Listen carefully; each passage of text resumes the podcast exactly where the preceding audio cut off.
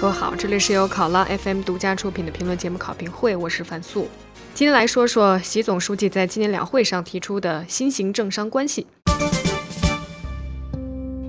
在今年的两会上，习近平首先看望的代表团是民建与工商联接点，也就是商业代表。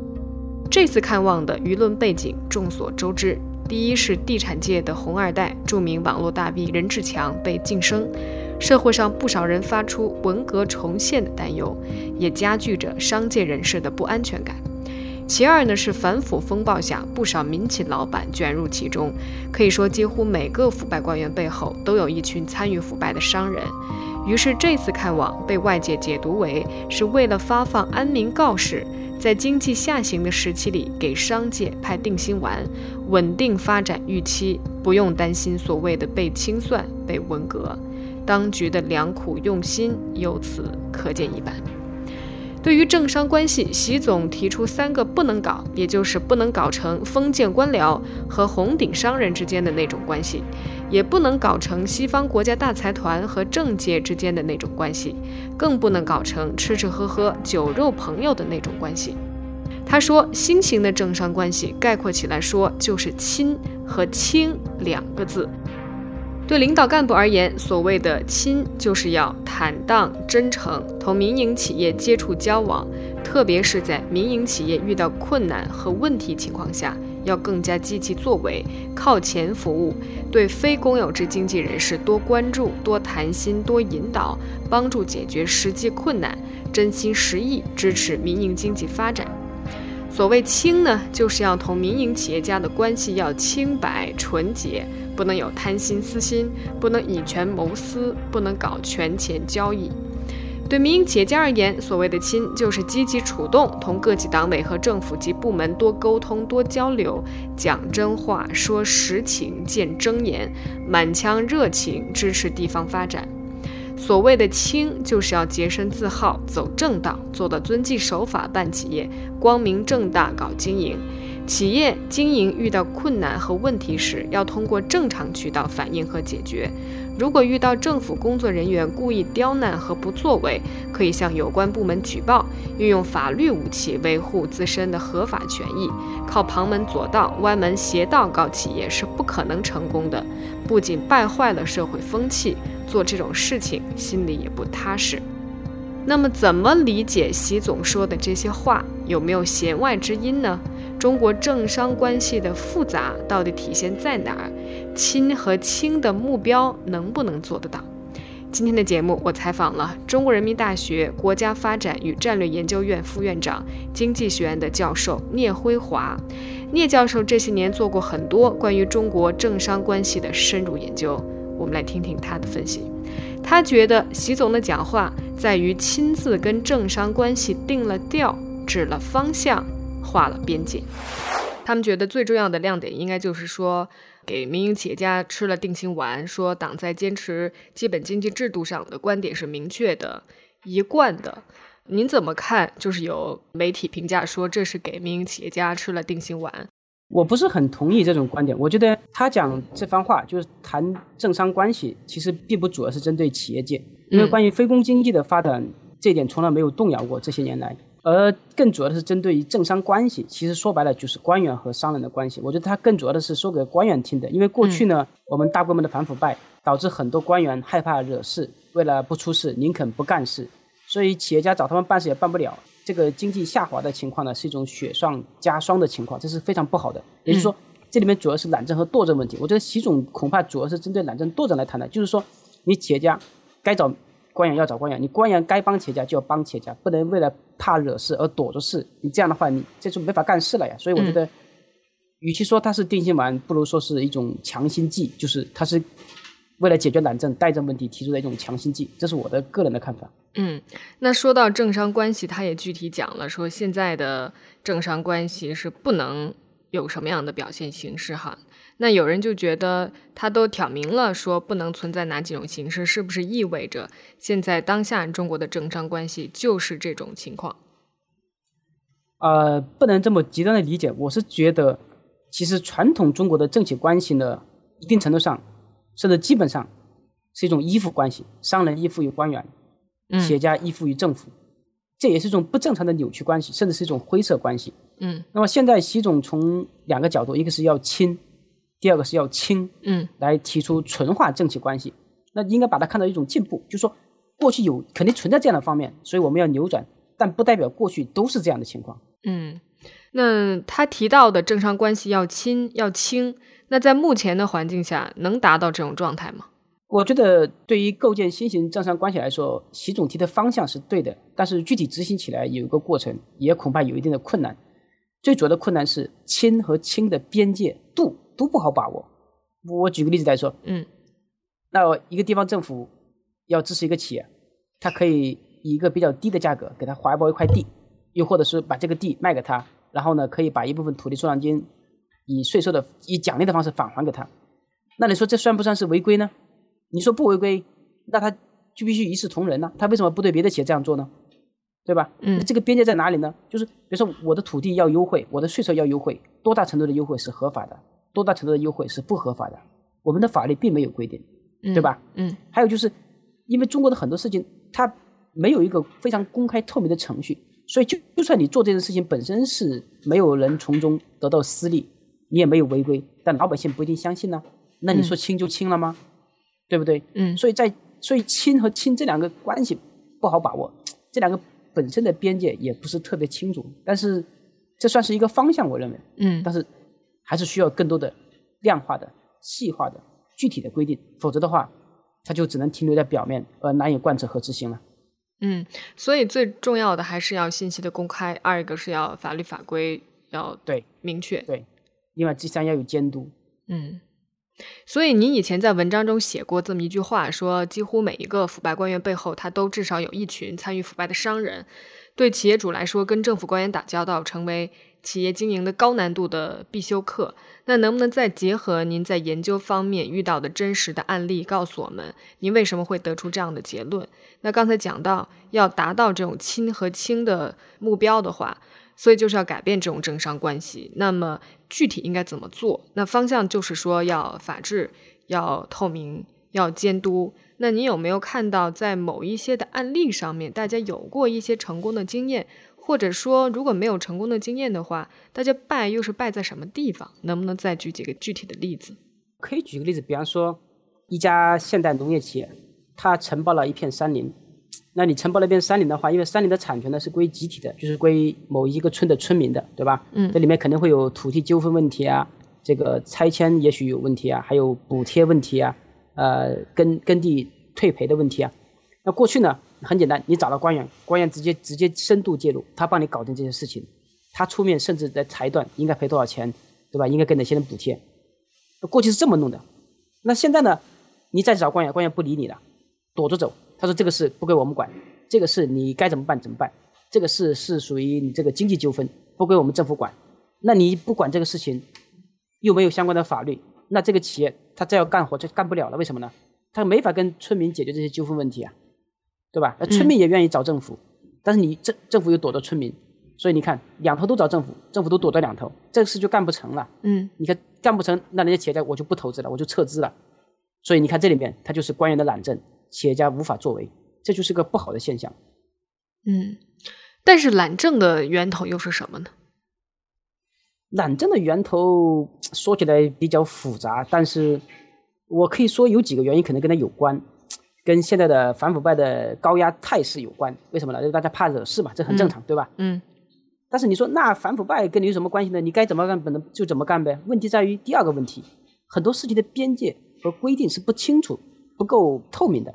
也就是说，这个边界本身不清楚的话，那你说你说你没违规，我我说你违规了，你说得清楚吗？你说不清楚，说不清楚怎么办？那就不得不了这个事就行了。所以你看，他就又出现懒政了。如果规矩是很清楚的，边界是很清晰的，就算反腐败，你自己不拿钱，你怕什么呢？那你之所以怕，还不是因为很多事情说不清楚嘛，对不对？嗯所以就是因为你的规定不够细化，官员的自由裁量权太大，法律不够规范，操作空间太大，所以这两个因素一旦碰上了，呃这个因素一旦碰上了反腐败这个高压态势，那官员就当然就唯恐避之不及啊。嗯，但是既然知道了这些法律法规定的没有那么仔细，就是现在有没有迹象表明说大家在往这个方向努力？说我们为了改变这些现象，要开始把这些法要再定的明细一些，有这么做吗？如果没这么做，又是为什么不这么做呢？目前还没有看到这方面的制度性的大范围的举措。嗯，因为现阶段可能重点是在反腐，是在搞经济，而不是在说 这个。这个限制呃细化行政权力，那我们现在是政府已经做了一件正确的事情，就是不断的下放各种管制权力，对吧？这是对的。但是呢，你把权力放下去之后，还得有人管呢。那接下来怎么管呢？你就得出台很多细则呀。目前这方面好像还没有看到有明显的改进。那我想可能是第一呢，这不是工作重点；第二呢，这有个过程。为什么呢？过去很多官员习惯于由上级来定，因为什么事都在上级定，上级给了文件，他就按上级的办，这样总不会出错。现在上级把这个权利下放到下级了，那下级一下子不适应了，为什么呢？上级不告诉你该怎么办了，那你自己以前又没有相关的规定，所以这肯定有个过程。嗯，还会不会有这么一种心态，就是大家就是一种得过且过的心态，或者说我当官员的，或者我当企业的，我以前我似乎我都能找到一种一种比较和谐的相处模式，就是说我不用太较真儿，我就给他给点好处，或者官员我就睁一只眼闭一只眼。就大家心照不宣，达成一种默契，我就不用那么较真儿，不用那么费劲去定那些规则，那就让他得过且过，就按原来的样子办得了。会不会是这么一种心态？呃，我你要说过去有这种心态，我相信很多企业有，而且是你想那些强势的企业，它往往有办法绕过规定，对吧？嗯，所以它当然就没有动力去推动政府详细的立下各种规定啊。但现在呢，如果大家都因为这个模糊的规定导致不能办事了。那大家说不定反而更有动力来推动规则的细化和对权力的监督。嗯，那其实您过去也写过文章说，其实发达国家他们同样需要面对复杂的政商关系。其实正常关系在任何一个国家它都是很难处理的一种关系，但中国就会显得特别的难。那我想知道，就您的研究来说，在发达国家或者在国外，他们的这种难跟我们中国的难有什么区别？我觉得这个难呢是相对的。嗯。啊，但因为发达国家法制比较完善，媒体监督比较多，所以很多政企关系呢，它有限度受监督。比方说，你政治家，你可以接受政治捐献，但每一笔政治捐献都要登记，都有人审计，都要追踪这个钱用到哪里去了，对吧？但在中国的话，你企业家给政治家进行，或者说给政客进行利益输送，他是不登记的，你也没法问责，这是还是不透明。嗯，所以这是一个最大的区别，就是西方国家搞政企关系，人家可能是在明面上搞。当然，我说的是发达国家。嗯，这咱们中国呢，很多政企关系，问题是他在桌子底下搞，桌子底下搞，这就不透明，没法监督，就会出现这个违法违规的现象。所以，并不是国外没有政企关系，国外没有这个官商勾结业务，但是因为它有法律约束，有媒体监督，另外呢，没有那么多模糊和灰色地带，所以会好一点。中国的情况主要是因为，首先法律法规有很多模糊地带。另一方面呢，对官员的权利又缺乏足够的监督，这两个因素加在一起，所以导致呢，这个中国的政企关系比较复杂。当然还有个特点，就是我们的发展阶段不同。你西方国家比较成熟，所以什么事情该怎么办，它有定规有定例。那中国是一个快速变迁的国家，你的法规跟的更新的再快，你赶不上形势的变化，对吧？就计划赶不上变化，所以导致我们的规则好多没法细化。嗯，我看过，还有一些学者，他们也对现在的这种情况表示出担忧。有一个叫周舵的学者，他呢就有这么一个疑惑或者是倡议吧。他说，为什么中国企业家就不能发表公开宣言？比如说，中国企业家坚决不行贿的誓言，首先就从自己做起，让互相监督，大家齐心合力阻断这个贪腐的源头，对索贿的官员说不。然后告发每一个索贿的官员，让他们都知道索贿的悲惨下场。他说：“指望所有的企业家都这么做是不现实的，但是做总比不做好。只要有足够多的企业家带头，那么中国的官场和商场一定就会变得干净很多。”他也觉得反腐的这种强势，如果没有社会力量的配合，应该也会难以为继。那企业家如果就这么隔岸观火的话，似乎也说不过去，他觉得这算不算一种等着腐败卷土重来？那我想知道，对这样一种倡议和观点，您能回应吗？可以，呃，我觉得少数企业这样做是可以的。你要寄希望于很多企业这样做，我觉得这个想法未免太天真和太理想了。那说的难听点，这有点做的说话不腰疼。为什么呢？因为在中国的政商关系的格局下，企业是属于依附的、被动的弱势群体。你让企业家去告发官员，那你你想看，第一，他不一定能拿到证据，对吧？人家官员很出名啊，他他他受贿，他索贿，会不让你让你录音吗？会让你拍照吗？嗯。所以你你你把这个事捅出来，事情没有解决，反而你没法在这个地方待了。为什么呢？因为他的权力太大了。你让一个弱势群体去挑战强势群体，你就相当于鼓励一个小孩去跑步一样。这我觉得这不是很不是很很很现实的态度。另外呢，就是说这本身是其实是一个囚徒困境。你比如说两个企业竞争一块地，那有人搞关系，所以他能把地拿着；你不搞关系，你去举报，所以你一直拿不到地，你也没法做生意。反而被大家排挤出去了，就会形成一个逆向淘汰。那你要打破这个囚徒困境，你首先要从源头上入手。源头是谁？源头主要还是政府这方面。为什么呢？政府掌握的资源多，政府处于主动地位，对吧？政府是服务者，嗯，所以你应该从改变公权力的这个结构来入手，而不是想到一个弱势群体怎么去挑战强势者，这不太现实。但在现实中，并不是说没有这样的事，也有啊。你看很多腐败的案例，企业家的检举都起了作用的呀。不是没有起作用啊，那他那只是因为纪委来调查了，纪委一般来说调调查一个人，说明这个人肯定有问题，所以你为什么敢举报呢？就是因为你觉得对方肯定有问题，这个事情坐实了，对方不可能短信的出来，你不怕报复了。但是是你想，如果这个人还在位置上，你敢去举报吗？你你企业家也是理性人，对不对？企业家也要考虑自己的生存和发展，你不能鼓励人家以卵击石，我觉得这个没有太大的意义。嗯。但是其实，在中国做企业，我觉得企业家可能有不同的这种选择。你比如说，像像在前几年，大家似乎就有这种到底企业家在中国应不应该谈政治这么一些争论。比如说，呃，柳传志他就说在商言商，不谈政治。但是像王英这种。他就会愿意去关注这些公共事务，愿意对公共事务发表意见，甚至也出现过像王功权这样相对来说比较极端的案例。那我也继续想引用周舵这位学者的看法，他就说，呃，企业家也不需要去什么抛头颅洒热血，不需要去当先烈，不要去坐牢，不要当圣人。甚至不要再纠结什么原罪，他说，特别是不要去什么鼓吹革命啊，什么造反啊。他说，只要在自己力所能及的范围，用各种方法尽力去做推动中国法治进步的主力军。他觉得这就是他所理解的，他认为的中国企业家的自我的救赎。我想知道，就是结合前两年的这种关于要不要谈政治的争论。再加上现在习总的这番讲话，再加上在知识界有一些呃观点的提出，您怎么样看待在中国对企业家来说谈政治和不谈政治的这些选择？什么是政治呢？那你柳传志你是十八大代表，你参政议政是你的职责，难道不应该谈政治吗？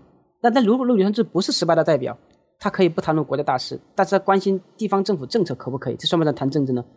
这个问题我觉得争论不清楚，但是。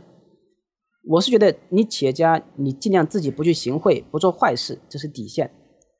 但是事情并不是这么简简单。我相信大多数企业家都不愿意去行贿，很多时候可能是被迫的。嗯，我们不把主要的精力用于这个解决这个索贿的问题，你放放把把重点讨论在企业家怎么能够就是不去行贿，我觉得这有点缘木求鱼了。我还是那句话，嗯，呃，构建新型正常关系，主要在于政府这方面。而不在于企业这方面，因为你别搞错了，就政府和企业是被依附和依附的关系。为什么我们要从次要的方面入手呢？当然，这两个方面不矛盾，但你你不解决矛盾的主要方面，怎么能够解决矛盾的次要方面呢？嗯，就是说，你作为企业家，你只要做好分内的事情，你要做一个守法的公民应该做的事情，其实就已经足够对得起他这份职业了，对得起他的身份了，对不对？我觉得对于大多数企业家来说是这样。如果有少数企业家你有救世情怀，那。那这少数人在任何行业也是一样的想法，我在这个方面，企业家和其他的精英没有本质的区别。嗯，